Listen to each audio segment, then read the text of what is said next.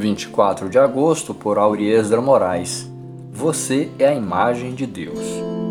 Pois aqueles que de antemão conheceu, também os predestinou para serem conformes à imagem de seu filho, a fim de que ele seja o primogênito entre muitos irmãos.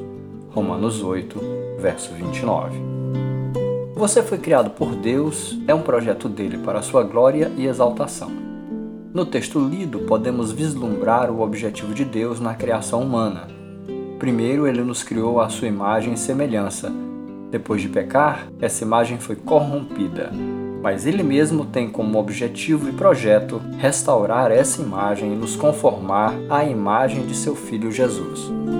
A vontade de Deus é que sejamos como Jesus, e nós simplesmente devemos nos submeter a ela e fazer nossa parte nesse processo.